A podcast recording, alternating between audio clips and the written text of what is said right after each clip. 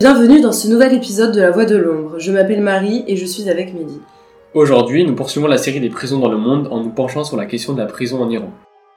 On commencera par parler du système carcéral iranien en théorie, puis du système carcéral iranien en réalité. On vous expliquera aussi les quelques grandes affaires euh, du système iranien qui ont marqué le siècle. Alors concernant, euh, concernant la théorie, l'Iran est membre de l'Organisation des Nations Unies et des principaux organismes rattachés à l'ONU, et a ratifié les textes de la Charte internationale des droits de l'homme, ce qui peut garantir le traitement humain des délinquants tout au long du processus pénal. La réinsertion des condamnés apparaît comme une orientation majeure du droit de la peine et de son exécution. La constitution iranienne de 1979 a aussi fait de la dignité de la personne humaine un principe à valeur constitutionnelle. En effet, l'article 39 précise que la dignité de toute personne arrêtée, détenue, prisonnière ou bannie doit être respectée. Toute atteinte à la dignité inhérente à la personne soupçonnée, accusée ou condamnée est interdite et entraînerait une peine. On peut donc dire que la constitution iranienne respecte le principe de la réhabilitation juste des personnes dépourvues de liberté, c'est-à-dire qu'elle respecte la dignité des personnes détenues comme condition préalable nécessaire à l'objectif de réinsertion.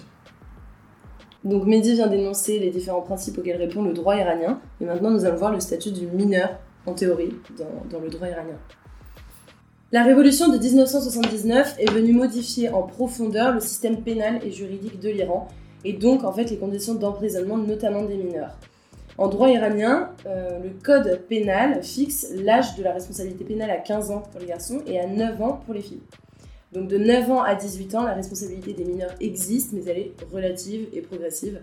Et par exemple, un mineur qui manque de discernement pourra être déclaré euh, irresponsable aux yeux de la loi. C'est en 1959 qu'a été examinée pour la première fois la question des mineurs délinquants, avec notamment l'adoption d'une loi qui portait création d'une cour de justice spécialisée pour les mineurs. Euh, cette loi a été adoptée finalement par le législateur iranien et par la suite, un centre de réinsertion euh, a été créé en 1968. Ce centre permettait de séparer les mineurs et les majeurs en détention.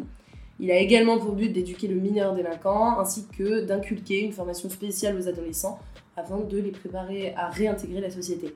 On tente notamment de maintenir les liens familiaux et des mineurs de 12 à 18 ans peuvent être détenus dans le centre de réinsertion et correctionnel, là où par contre en France c'est à partir de 13 ans.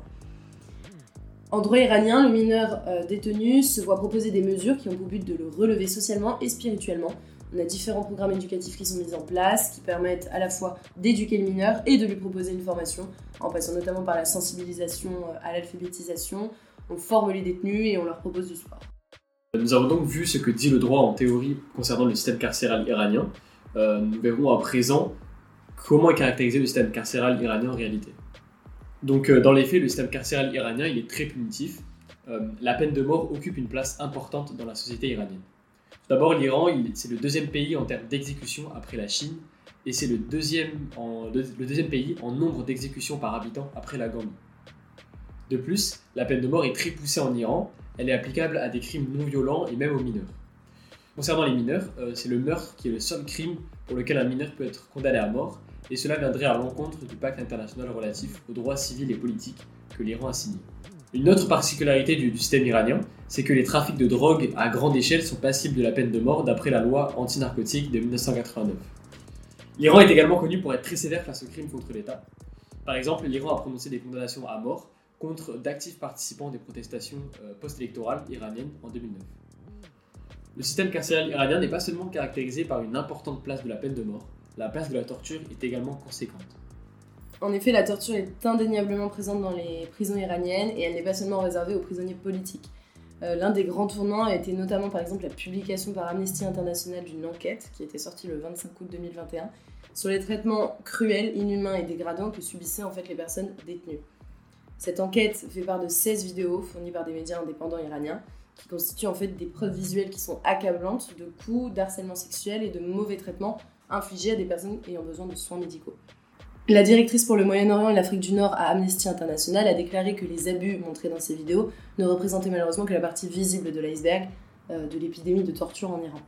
Amnesty International a également documenté des méthodes de torture utilisées en Iran, tels que des décharges électriques, des violences sexuelles, des flagellations et des simulacres de noyade. De hauts responsables iraniens ont confirmé l'authenticité de ces vidéos et ce fut notamment le cas du directeur de l'organisation des prisons en Iran. Cependant, les autorités iraniennes refusent de façon persistante d'enquêter et d'engager des poursuites pénales quand des preuves montrent que des personnes sont impliquées dans des crimes de droit international, notamment des actes de torture ou de disparition forcée. Amnesty International a appelé une fois de plus le Conseil des droits de l'homme de l'ONU euh, à mettre en place en fait un mécanisme d'enquête et de reddition de comptes pour que les responsables de violations des droits humains répondent de leurs actes. Maintenant qu'on vous a présenté le système pénitentiaire iranien, on va vous présenter deux grandes affaires qui ont fait parler du système pénitentiaire. L'une des affaires les plus connues concerne Oma Utfar. En 2016, Oma Utfar est condamné en Iran à 7 ans de prison pour avoir écrit 7 livres et avoir diffusé des idées féministes lors d'un voyage. Elle est libérée en septembre 2016 après 3 mois d'emprisonnement. Après avoir fait le voyage depuis le Canada en 2016 pour étudier la participation des femmes dans les élections iraniennes depuis 1906, les autorités l'accusent d'être une espionne et d'avoir comme mission de féminiser le Parlement. Elle a d'abord été libérée sous caution après un premier jugement, mais elle a été interrogée et mise en prison pendant trois mois pour faire pression sur le gouvernement canadien. Ses visites familiales et son accès à un avocat sont limités. Elle est de plus accusée par le gouvernement iranien de travailler en faveur d'une révolution non violente en Iran. Elle rappelle que les conditions de détention dans la prison d'Evin ont été terribles. La prison d'Evin est une des prisons les plus mal famées les cellules sont petites et il y a de petits espaces. Il se déplace avec les yeux couverts à l'intérieur de la prison et elle subit énormément de pression durant les interrogatoires. Elle a eu 45 sessions d'interrogation et elle se fait libérer le 26 septembre 2016. Donc cette affaire, elle fut importante d'une part car elle rappelle la détention en 2003 d'une photojournaliste canadienne, Zara Kazemi, qui avait trouvé la mort dans la même prison. D'autre part, la libération de Oma Utfar a été vue comme une possibilité de rétablissement des relations diplomatiques entre le Canada et l'Iran relations qui ont été coupées en 2012. Nasrin Sotoudeh est détenue à la prison d'Evin à Téhéran depuis juin 2018.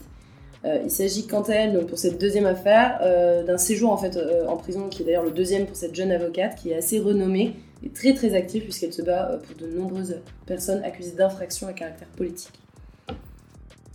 L'Iran a été durement frappé par la pandémie de Covid-19 et face à des conditions surpeuplées et insalubre euh, en prison. Plusieurs prisonniers ont contracté le virus et plusieurs décès ont été signalés. Et en fait, cette avocate a entamé une grève de la faim depuis maintenant plusieurs semaines et elle avait pour but en fait d'inciter le pouvoir judiciaire à élargir le programme de libération temporaire qui en fait à la base ne s'appliquait pas aux prisonniers politiques mais uniquement aux, autres, aux autres prisonniers.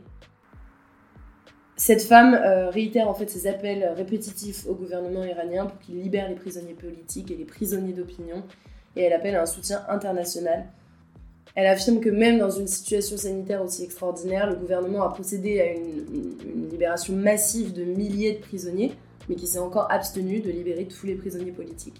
À la fin du mois de mars, la haute commissaire des Nations Unies aux droits de l'homme, Michelle Bachelet, a appelé les gouvernements à prendre des mesures d'urgence pour diminuer la surpopulation dans les prisons, en alertant euh, sur le fait qu'un manque d'action pourrait avoir des conséquences catastrophiques, euh, notamment en Iran. Merci à tous d'avoir écouté notre podcast.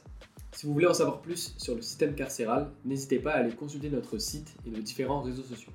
Au revoir et à très bientôt pour un nouvel épisode de La Voix de l'ombre.